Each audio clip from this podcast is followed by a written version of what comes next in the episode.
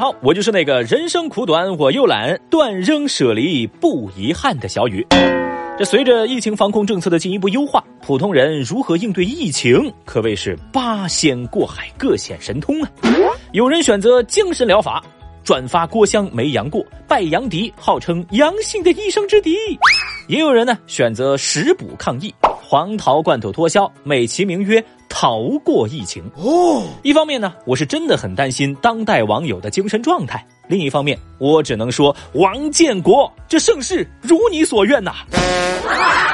不过，我需要提醒各位的是，玩归玩，闹归闹，千万不要乱吃药。女子感染新冠，乱吃药致肝衰竭。前两天。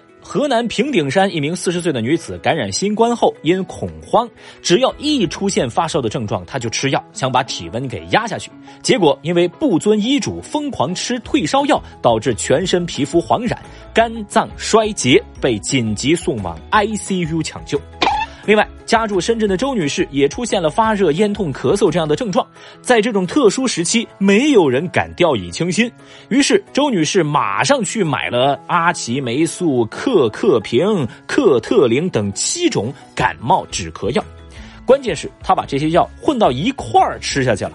完了以后，他的面部出现了红肿，眼睛都肿得挤成了一条缝面部、腹部、背上及四肢出现了一片片的红斑，红斑上还附有密集的小脓包，令人瘙痒难耐。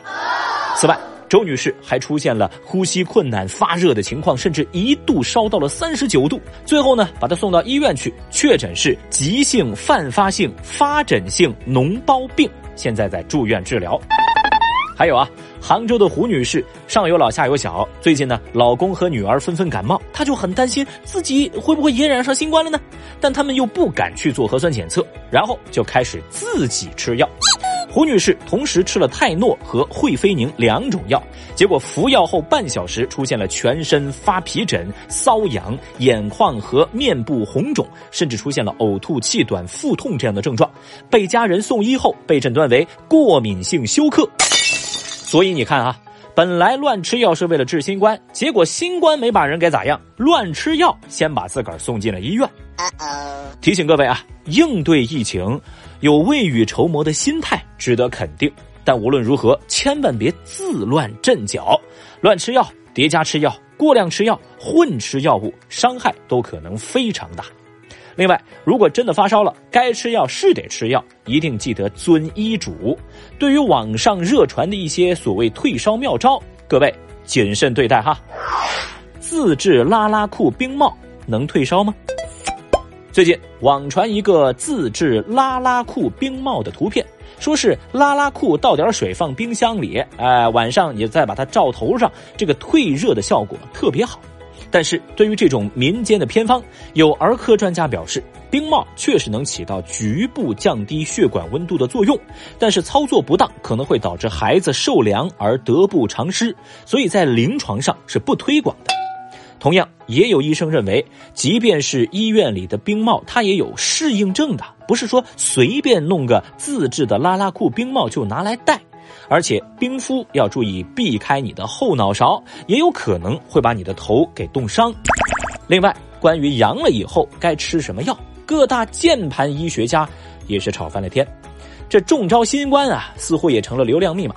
有些博主现在是恨不得自己就阳了，再拍个小视频呐什么的，流量就来了啊，甚至还有剧情呢。这不，最近就有些网红医生趁机出面推荐吃什么药。结果啊，疑似翻车，被网络上的各个大 V 给围剿了。挣钱嘛，生意不寒碜。据说这个网红医生呢，向阳性患者推荐了羟氯喹和阿奇霉素这两种药物的组合，以治疗新冠。而只在微博这一个平台，这段视频的点击量已经高达了一千多万。很快，这段视频引发了众多医疗工作者的公愤，被众多的微博大 V 所批驳。你没事吧？首先。这个羟氯喹针对的是红斑狼疮的治疗，阿奇霉素则是细菌感染。有这个医疗大 V 就说了，两种药物都不属于非处方药，对新冠病毒感染的治疗应该是没有效果的，反而可能会有副作用，比如毒性反应，甚至可能会导致心脏骤停。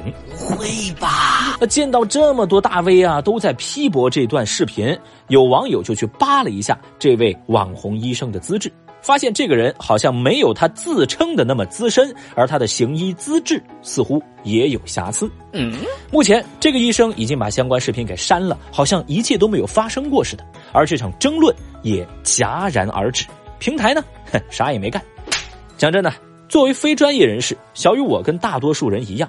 我们真的搞不懂双方的观点到底靠不靠得住，呃，你们的理论这些依据到底是不是真的？但我知道一点，这药啊真的不能乱吃。最后还是那句话，各位一定要根据官方推荐的指导清单，结合自己的病情，遵医嘱吃药。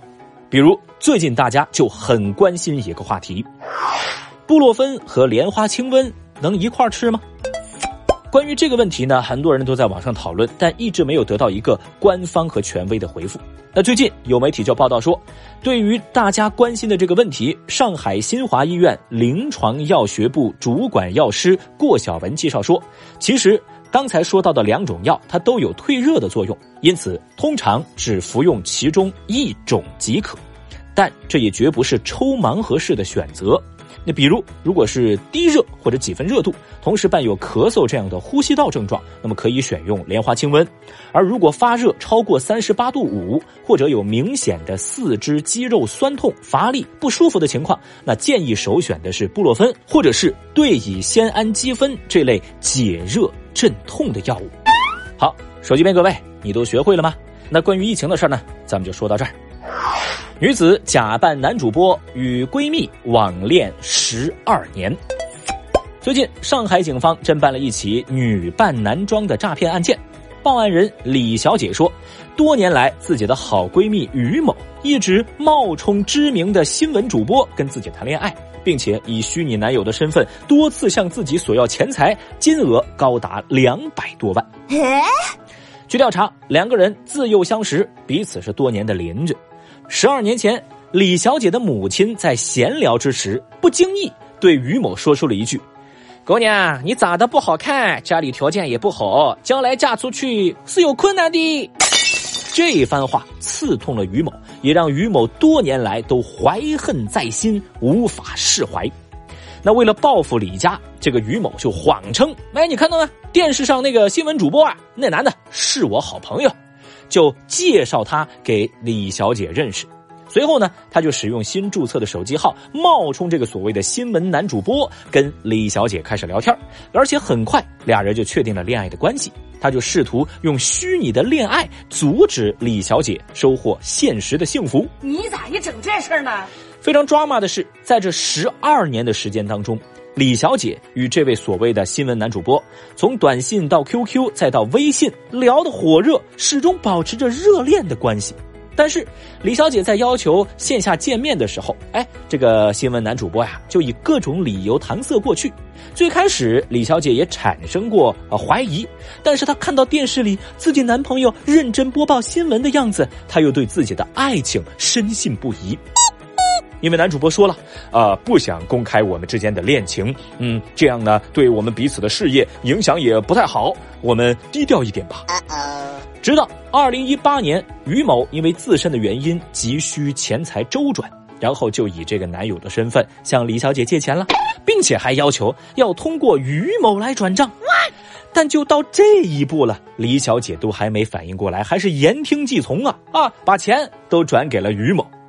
自此。于某的欲望就一发不可收拾了。他发现这钱来得快呀，这钱太好挣了，这人太好骗了呀。在四年时间当中，他又以各种理由索要钱财，最终使得李小姐负债累累。而当李小姐试图通过于某向自己的男朋友讨要说法之时，才被告知事情的真相。也就是说，如果这个于某他自己不主动交代的话，李小姐可能还深陷其中。目前，于某因涉嫌诈骗罪已经被警方所控制。你太让人失望了！哎呀，好家伙，好家伙，真真的好家伙！就这剧情，未免也太离谱了吧！当然，满脸问号的微博网友们也都纷纷提问说：“电影都不能这么拍的吗？简直是离谱到会怀疑是假新闻的程度嘞！”那我们仔细想想吧，谈了十二年的男友居然是闺蜜，装了十二年的男人为的就是打破闺蜜的桃花，谈了十二年的网恋居然从来没见过面，哎，不奔现也就算了，也不视频，也不语音一个吗？甚至在没见过面的情况下，你能转出两百多万给他？好像对李小姐来说，在这份感情面前，刚才我们提到的这些疑问都不是问题。我的天！那可真是柏拉图见了都得甘拜下风啊！行了，多的咱也不说了，还是那句话：冲浪别网恋，网恋别转钱。淘宝、京东价格贵，唯品会又抢不到吗？嘿嘿，推荐时刻来啦！微信搜索“听见好物”，点击关注，这里只卖低价正品，价格下放到一到三折，还赠送运费险，七天无理由退换货，不合适咱就退呗。另外，您还有机会加入薅羊毛福利群，每天都有特价好物推荐，来，赶紧打开微信搜索“听见好物”，关注一波喽。